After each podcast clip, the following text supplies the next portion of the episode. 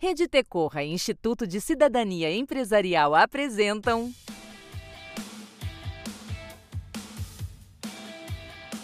PQPs Perguntas e questionamentos sobre projetos socioambientais. Uma conversa aberta com quem trabalha com projetos no campo de desenvolvimento socioambiental. Bom dia, boa tarde, boa noite, seja muito bem-vinda, seja muito bem-vindo para a nossa conversa de hoje na jornada PQPs, perguntas e questionamentos sobre projetos socioambientais. Eu sou o Márcio Pires, falando pela Rede Tecorra, e esta conversa é parte de uma série de papos com quem atua na gestão de projetos socioambientais no Brasil em 2021. Vamos juntos, então, mergulhando mais uma vez nas vivências de quem faz acontecer o campo de desenvolvimento socioambiental. E hoje, assim como no episódio anterior, eu vou fazer um convite especial para você que está ouvindo o nosso PQP Talks. Este episódio aqui ele conversa com um outro episódio desta mesma série. Nós escolhemos dois projetos que trabalham em conjunto e em cada uma das conversas nós vamos falar sobre cada um deles. Ou seja, você que se interessa por projetos socioambientais vai conseguir ter uma visão de como dois projetos que são independentes entre si podem se tocar em alguns momentos. A gente, com isso, vai tentar criar uma referência relevante e consistente para quem causa impacto positivo por meio de projetos. Então, fica assim: neste episódio de hoje, a conversa é com o Instituto AUA de Empreendedorismo Socioambiental, que tem um papel bem importante na comercialização do Lab Amazônia o projeto que é tema do episódio irmão dessa conversa. E o nosso convite que fica é, depois de ouvir essa entrevista, você dá uma olhada no site www.alpa.com.br barra PQPS, que lá você vai encontrar o link do episódio com o Instituto Climate Ventures. Eu te aconselho a ouvir os dois para que a sua experiência seja mais rica. Então, sem mais delongas, o convite para entrar na nossa roda de hoje vai para Roberta Procópio, do Instituto Auá de Empreendedorismo Socioambiental, que existe com esse nome desde 2014, mas que tem uma história que começou lá em 1997, no Cinturão Verde, aqui de São Paulo. Roberta, é um prazer enorme falar com você. Como é que você está? Olá, Márcio. Olá, olá a todos. Bom dia. Obrigado por poder participar dessa experiência incrível que é o PQPS e poder compartilhar com todos essa nossa história. Bom, meu nome é Roberta, né? Tô bem, obrigada. Trabalho com economia solidária e projetos voltados à comercialização de produtos do terceiro setor e geração de trabalho e renda há aproximadamente 14 anos.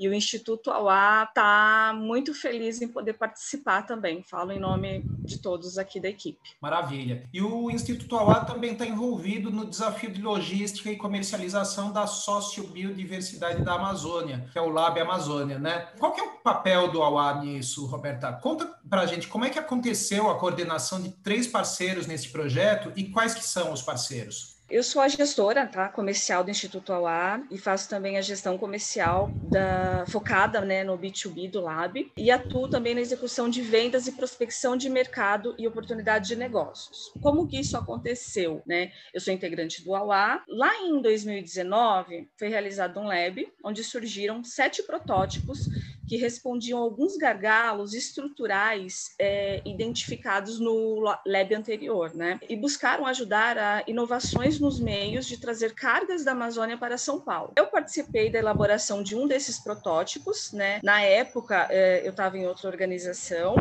mas aí, com a, o funilamento né, desses protótipos, a gente identificou no AUA um possível parceiro e aí a gente conseguiu fazer a fusão, né? Os parceiros prioriza os protótipos, né, priorizados na época era o Sócio Biolog, que era inovação e soluções logísticas, o CDzão, né, que era um protótipo para armazenamento compartilhado e vendas, né, em São Paulo, a plataforma Biobá, que era uma conexão de produção de várias iniciativas de comercialização, uma plataforma online, e a marca Amazônia, que tinha um conceito de marca na região, uh, blending com foco uh, em WM, enfim é, e a Sinapse Bioprograma. Dessas, desses vários uh, protótipos, três deles se fundiram, que foi o Sócio Biolog, o CDzão e a plataforma Biobá. Então, nós organizamos uh, um piloto com o nome inicial de Bloco de Acesso a Mercado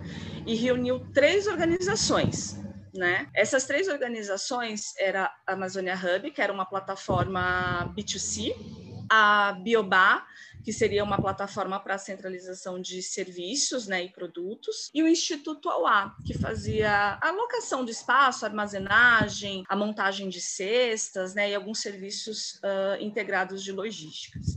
E selecionamos uh, 10 empreendimentos amazônicos para fazer parte desse protótipo. A princípio, começou assim. Logo, somaram-se dois atores de peso, né, para a gente atingir esses, uh, esse objetivo e dar possibilidade de escala para o piloto. Foi o Mercado Livre, né, que apoiou a gente numa fase desse, deu visibilidade, e outra parte foi o Costa Brasil, que é um operador logístico multimodal. E aí iniciamos a reestruturação do modelo do piloto para o modelo do movimento Amazônia em Casa Floresta em Pé, que é o estágio que estamos agora.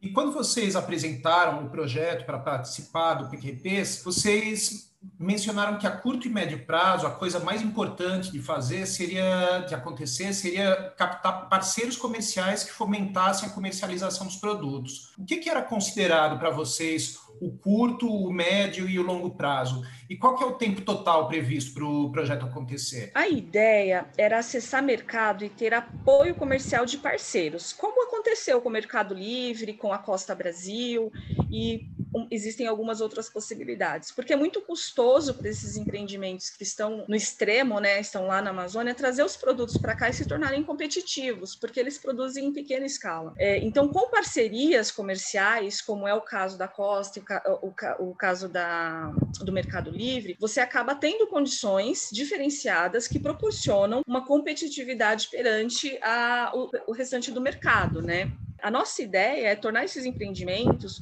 competitivos, né? Então, é buscar parcerias e otimizar o que tiver de custos. É, a gente busca fazer a venda pulverizada dos produtos. Então, é acessar o maior número possível de pontos de vendas. Mas a gente também precisa trazer visibilidade para esses produtores, trazer visibilidade para o processo que esses produtos são feitos e trazer visibilidade para a proposta de manter a floresta em pé e o que, que esse consumo consciente representa. É, a gente precisa de quem já esteja no mercado, a gente precisa de parceiros que já tenham know-how, que já tenham consolidado as suas marcas para levar a nossa história adiante, né? Então a ideia seria assim, o nosso protótipo, o nosso projeto, curto, médio prazo, seria entre 6 e 18 meses ele deslanchar. Hoje a gente está entrando aí na metade desse processo, né? Estamos exatamente na metade. Então você está pensando aí processo inteiro indo até, sei lá, segundo semestre desse ano, né? Isso, a gente tem aí um projeto até o final desse ano aí para continuar é, com esses esforços, é, com essa galera que está conosco e buscando parcerias. A ideia é buscar parcerias que mantenham essa ideia da Amazônia em casa, Floresta em Pé. Legal. E ainda nessa mesma fala de vocês, quando vocês dizem Acho que o mais importante a curto e médio prazo seria captar os parceiros comerciais que fomentassem a comercialização dos produtos. Por que, que vocês acreditam nisso? Você já deu uma geral assim, mas aprofundando um pouquinho. O que, que você acha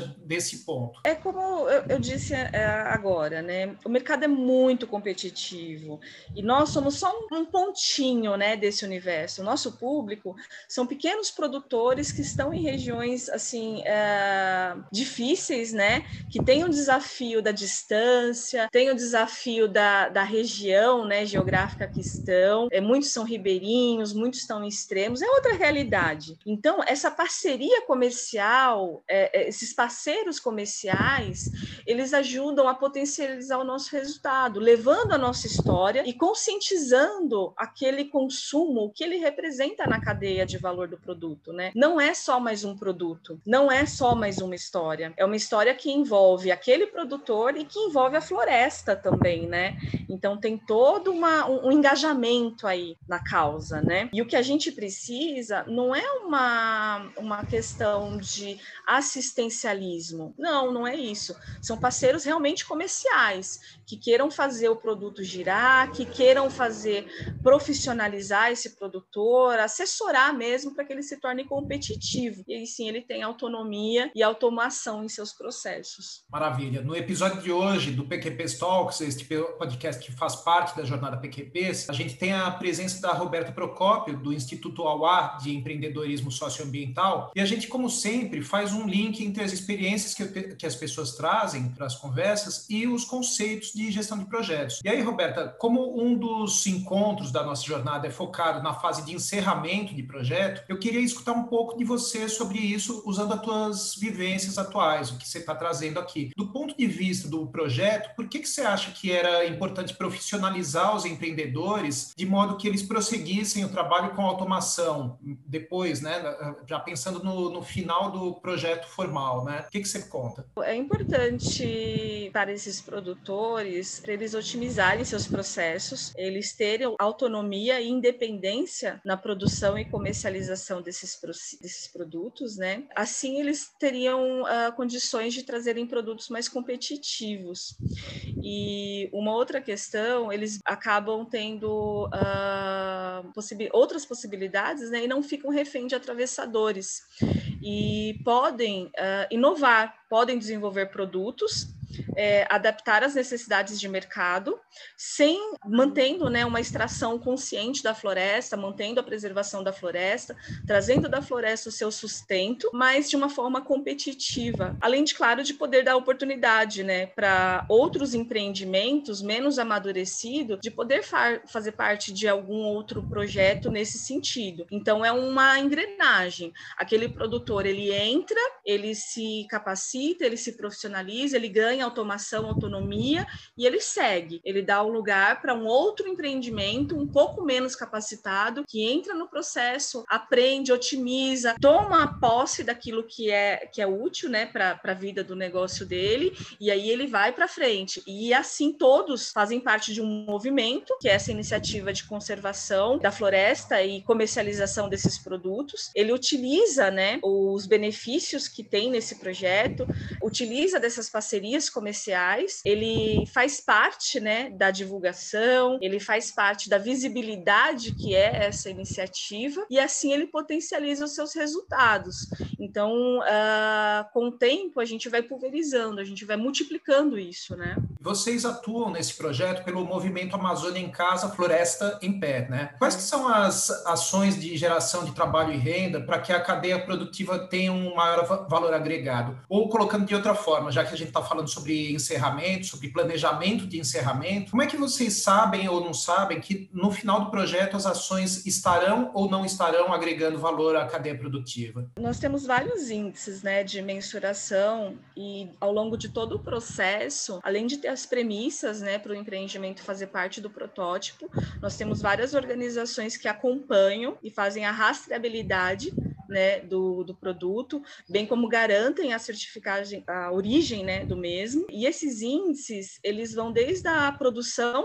até o resultado final. Acompanham a geração e a criação de oportunidades, crescimento do empreendimento, faturamento, e o mais importante é sabermos que o produto que foi produzido na floresta de forma sustentável e chegou à mesa de uma ou mais pessoas, enfim, chegou a várias partes do país de forma justa, sem atravessadores e sem explorar a, a, a ponta. Então, é feito algumas mensurações ao longo, né, durante todo o processo, e isso é feito uma relatoria, né, passado por diversos apoiadores apoiadores do, da ação. Também faz parte da estratégia, né? A gente vai mensurando e a partir dessa mensuração a gente vai definindo o norte do projeto. Isso é super interessante que você está colocando, porque você acaba fazendo um link, né, entre diversos conceitos que a gente foi conversando durante a jornada, né? Você está falando de mensuração, ou seja, de monitoramento, avaliação, de encerramento, mas uh, tudo isso nasce do planejamento, né, do, de um planejamento que você faz no início e que você, obviamente, planejamento não é algo fechado, né? É algo que Sim. você vai atualizando conforme você vai aprendendo com o próprio projeto, né? Exatamente. Maravilha. Roberta, a gente vai chegando ao final da conversa e com isso eu vou propor aquele velho desafio, né? Aquela nossa reflexão de todo fim de episódio, que a gente pede para todas as pessoas entrevistadas. Se você pudesse pedir para alguém da nossa audiência te responder, o que é que você perguntaria sobre o seu próprio trabalho? Qual que é aquele desafio que você vive hoje e que você gostaria de ouvir alguém te dando uma luz a respeito dele? Nossa, é, eu acho que assim as perguntas são muitas, né? Assim, os desafios são muitos, mas eu acho que para gente que está aqui, para mim principalmente, eu acho que a principal pergunta hoje, a, a principal angústia é conseguir entender como que a gente faz, né? Como que eu faço para trazer para nossa realidade, para a realidade das nossas casas, esses produtos da floresta? Como torná-los tão visíveis né, torná-los mais visíveis, junto com o conceito, junto com a cadeia de valor, em meio a tantos outros produtos que existem hoje ofertados no mercado. É, como chamar a atenção do consumidor? Né? É, esse é o nosso grande desafio, porque é, muito competitivo. Apesar de existirem muitas é, iniciativas, né, é, tanto de consumo como de oferta, buscando esse produto né, com uma origem mais sustentável, é, ainda é uma grande dificuldade. Como trazer esses produtos da floresta esses produtos de, de, de origem uh, com uma visibilidade maior, trazer eles para as nossas casas. Joia. Roberta, muito obrigado por trazer esse material e por compartilhar com o PQP Talks o registro do seu trabalho no campo socioambiental brasileiro de 2020. Olha, eu que agradeço, agradeço a todos. Está sendo uma experiência incrível. Nós do Instituto AUA mandamos um grande beijo para todos, tá bom? Beijão. Maravilha. Aliás, acho que eu falei 2020, a gente já está em 2021, né? 2021, verdade. Mas maravilha. E é isso aí, a gente termina mais um PQP Talks e convida você a procurar o um episódio com o Instituto Climate Ventures no site www.alpa.com.br barra PQPS para saber um outro lado do trabalho que foi falado aqui. A jornada PQPs, perguntas e questionamentos sobre projetos socioambientais continua nos nossos outros podcasts deste ciclo e logo mais tem mais. Até! Você ouviu PQPs Perguntas e questionamentos sobre projetos socioambientais. Uma conversa aberta com quem trabalha com projetos no campo de desenvolvimento socioambiental. Parceiros operacionais Alpa e Ponte a Ponte. Apoio financeiro Instituto de Cidadania Empresarial. Realização Rede Tecorra. Acesse mais conteúdos sobre a jornada PQPs em www.alpa.com.br/pqps.